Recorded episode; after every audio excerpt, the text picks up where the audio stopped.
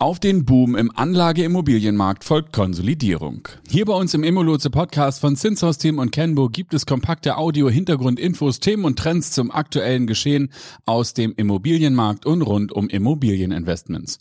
Natürlich immer durch die Hamburger Brille betrachtet. In dieser Episode geht es um unseren Marktbericht 2022 und wer sich in die einzelnen Themen, Daten und Fakten, um die es heute geht, noch ganz tief einlesen möchte, der findet die ausführliche Version des Marktberichtes auf der Website, die natürlich auch unten in den Shownotes verlinkt ist und nun aber zur kommentierten Audioversion unseres Marktberichtes 2022. Wir wünschen gute Unterhaltung und viel Spaß.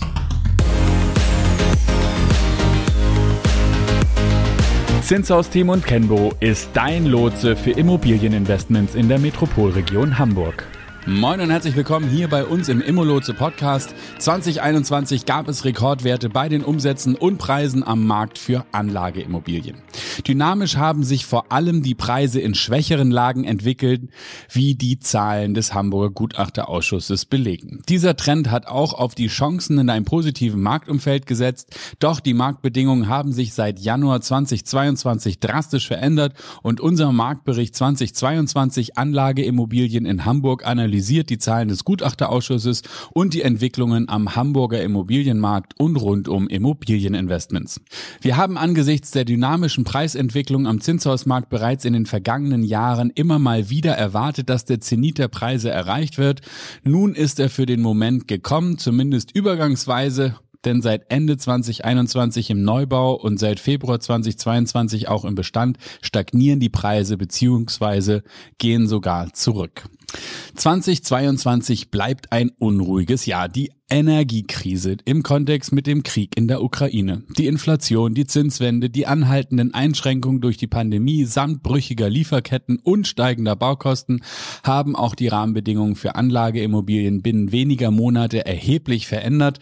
2022 ist und bleibt ein unruhiges Jahr, weil es eben fast nicht prognostizierbar ist. Das war so im vergangenen Jahr noch nicht absehbar und spiegelt sich auch noch nicht in den Zahlen des Hamburger Gutachterausschusses wieder. Und zwar fällt der Umsatzsprung um plus 71 Prozent von 2020 auf 2021 im Segment Zinshäuser deshalb so spektakulär aus, weil es 2020 pandemiebedingt einen deutlichen Umsatzrückgang gab. Doch die 2,5 Milliarden Euro Umsatz aus 480 Transaktionen, fast 100 mehr als 2020, sind ein Allzeithoch, ebenso wie der durchschnittliche Verkaufsfaktor von 32,5 netto Kaltmieten oder dem durchschnittlichen Verkaufspreis von 4.297 Euro.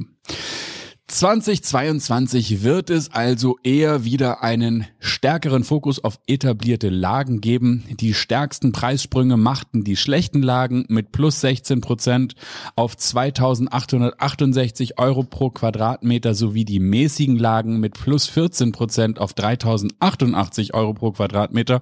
Und auch im Fünfjahresvergleich liegen diese beiden Lagen vorn. Die Preisdynamik und die anhaltende Nachfrage am Zinsausmarkt hat in den letzten letzten Jahren die als chancenreich wahrgenommenen, also bisher scheinbar unterbewerteten Standorte in den Fokus der Käufer gerückt. Allerdings erwarten wir für das laufende Jahr angesichts der multiplen Krisen eine stärkere Fokussierung auf die sicheren und etablierten und damit teuren Lagen. Neubau Eigentumswohnungen mit starkem Umsatzzuwachs. Im Segment Eigentumswohnungen liegen die etablierten Stadtteile mit überdurchschnittlichen Preisen bereits bei der Zahl der Transaktionen vorne. Von den insgesamt 6.241 verkauften Eigentumswohnungen gab es die meisten Deals in Winterhude und der Hafen City und in Eimsbüttel. Der Durchschnittspreis aller verkauften Eigentumswohnungen stieg um plus 15 Prozent auf 6.927 Euro pro Quadratmeter. Das sind satte 50 Prozent mehr als noch vor fünf Jahren. Preistreiber sind vor allem die Neubau-Eigentumswohnungen. Die 1574 verkauften Einheiten entsprechen zwar nur einem Viertel der Transaktionen, sorgen aber mit 1,35 Milliarden Euro für 37 Prozent des gesamten Umsatzes. Außerdem sind die Grundstücke der Preistreiber. Im vergangenen Jahr wurden 270.000 Quadratmeter Bauland für Geschosswohnungsbau verkauft, durchschnittlich unter dem zehnjährigen Durchschnitt von 428.000 Quadratmetern.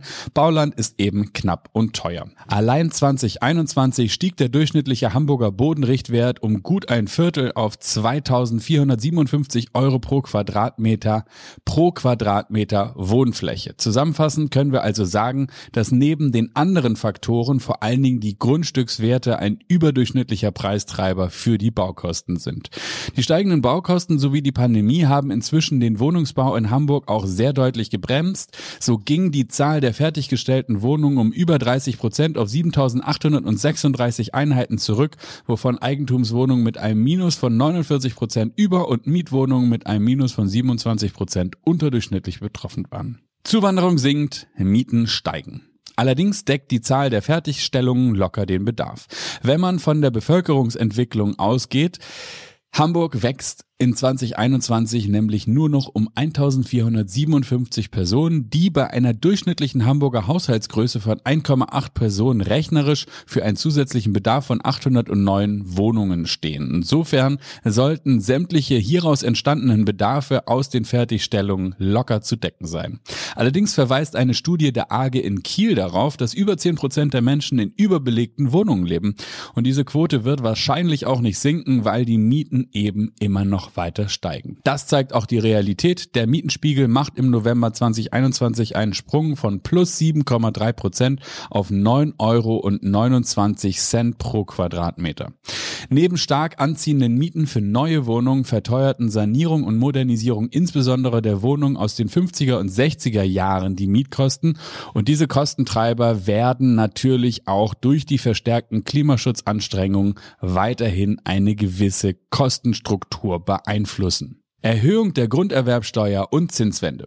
Doch nicht nur globale Krisen verteuern das Wohnen und den Wohnungsbau. In Hamburg wird zum 1. Januar 2023 die Grunderwerbsteuer von 4,5 auf 5,5 Prozent erhöht. Das ist natürlich eine Verteuerung zur Unzeit. Wenigstens die parallele Senkung der Grunderwerbsteuer für junge Familien auf 3,5 Prozent ist ein wichtiges Signal zur Förderung des Wohneigentums. Das wäre auch gut gewesen bei der 2021 eingeführten erhöhten Genehmigungspflicht zur Aufteilung von Zinshäusern in Eigentumswohnungen, denn auch hier wird die Eigentumsförderung erheblich erschwert dadurch, dass kein neues Angebot mehr zustande kommen kann. Ein zentrales Thema für Wohnungsbau und Wohnimmobilienkauf wird jedoch die Zinswende sein. Erstmals seit elf Jahren hat die EZB beschlossen, den Leitzins im Juli um 0,25 Prozent zu erhöhen. Weitere Erhöhungsschritte bis zum Jahresende werden erwartet. Und für Investoren mit viel Eigenkapital ist die Erhöhung der Zinsen, die die Banken durch erhöhte Liquiditäts- und Risikoaufschläge bereits Ende 2021 vorweggenommen hatten, kein großes Thema. Allerdings müssen alle anderen, die bislang eben auch auf 100% Finanzierung und wenig Eigenkapital und trotzdem Immobilienerwerb geschaut hatten, bei diesen Preisniveaus und diesen Zinsniveaus völlig neu kalkulieren, zumal auch die Banken höhere Risikoanforderungen stellen. Weniger Neubau, mehr Interesse am Bestand. Ganz sicher wird es weniger Wohnungsneubau geben und es wird auch mehr in den Bestand investiert. Eine Studie der AGE in Kiel sieht ein Potenzial von 4,3 Millionen Wohneinheiten in Deutschland durch den Umbau von Büroflächen, Aufstockung von gewerblichen Bauten oder den Dachgeschossausbau. Politische Krisen und wirtschaftlich unsichere Zeiten ist immer die Zeit für Investments in Sachwerte und dabei schneiden natürlich dann Immobilien an erster Stelle ab. Bei gleichzeitig verringerten Angebot aus dem Neubausegment kann das im Chorsegment wieder zu anziehenden Interesse am Bestand führen. Dabei werden die höheren Finanzierungskosten der Käufer von den Verkäufern bei der Preisbildung berücksichtigt werden müssen. Soll heißen, wenn die Zinsen weiter so, so weit steigen, dann werden natürlich die Preise runterkommen müssen. Allerdings, wie immer bei solchen Entwicklungen, die Einsicht entwickelt sich erfahrungsgemäß mit einer gewissen Verzögerung.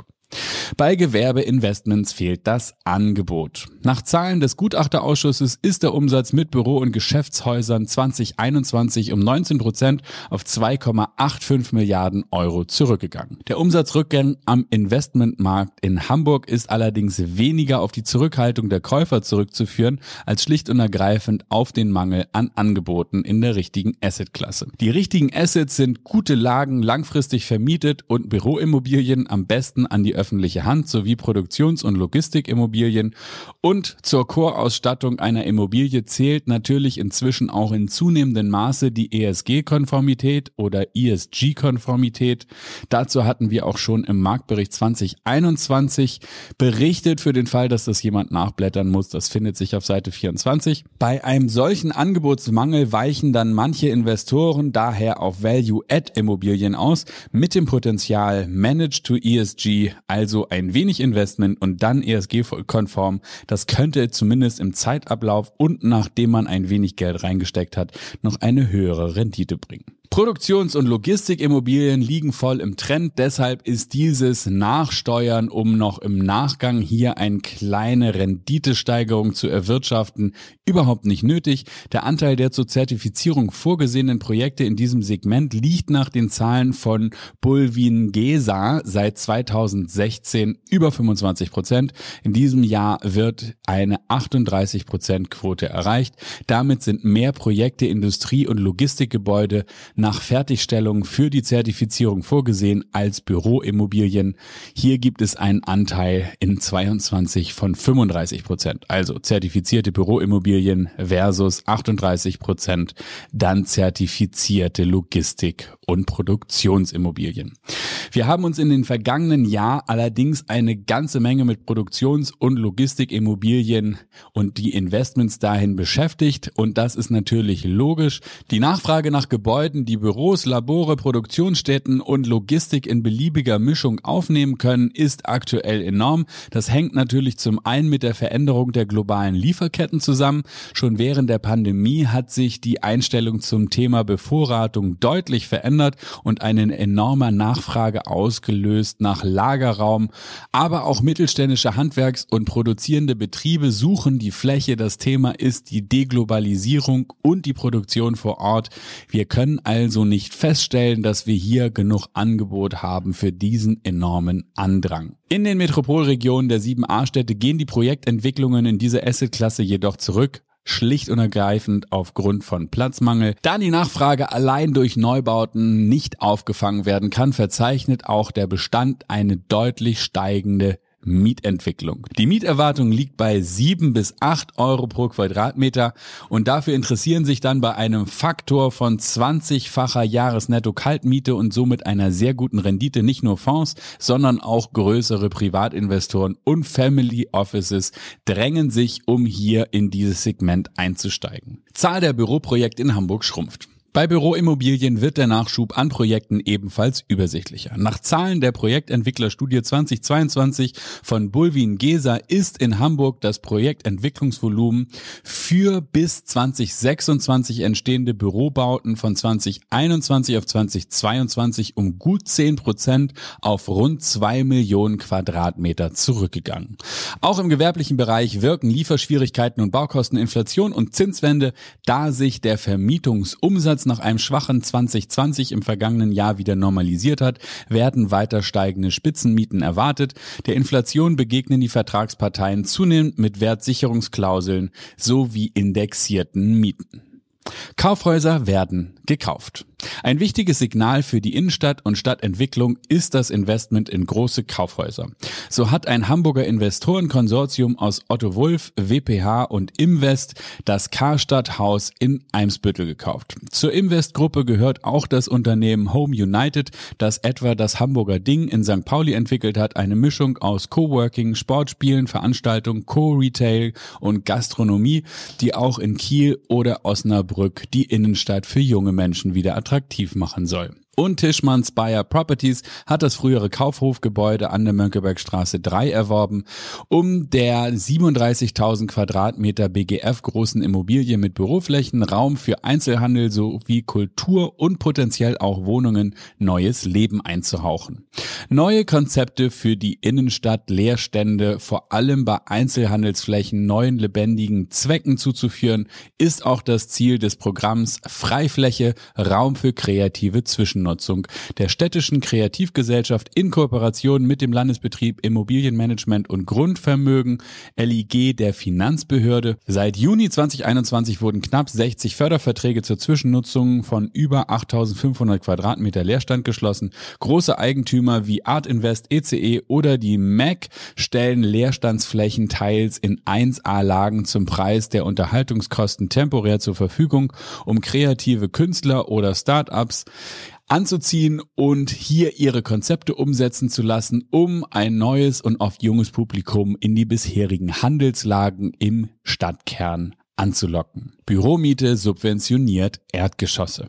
Ein führender Hamburger Projektentwickler erklärt, abseits der absoluten 1A-Lagen müsse künftig darüber nachgedacht werden, mit den Büroflächen in den Obergeschossen die Nutzung der Erdgeschosse zu subventionieren, um die Lage lebendig und damit auch attraktiv für die Büronutzer zu machen. Das scheint der richtige Ansatz zu sein, auch für die zahlreichen Hamburger BITS, die Business Improvement Districts, die zur Revitalisierung der Innenstadtlagen immer wieder neue Konzepte an den Start bringen. Das ist der kommentierte Audiomarktbericht 2022 von uns, Zinshaus Team und Kenbo. Und wenn du jetzt noch einzelne Daten und Fakten nachlesen willst, dann kannst du dir ein wunderschön gestaltetes PDF runterladen. Die Website, wo du den Download findest, findest du natürlich unten in den Shownotes. Einfach draufklicken, dann bist du schon da. Darüber hinaus auch eine E-Mail-Adresse. Wenn du also eine konkrete Frage an uns hast, dann schreib mir bitte gerne und dann kriegst du eine Antwort von uns. Wie gesagt, gesagt, alles in den Shownotes. Ich danke dir herzlich fürs Zuhören und für dein Interesse. Und wenn du uns noch bewerten würdest und vielleicht sogar auch abonnieren, es würde uns die Welt bedeuten und du würdest zukünftig keine neue Folge des Immo-Lotsen von Zinshaus Team und Kenbo mehr verpassen. In diesem Sinne, bis zum nächsten Mal und tschüss.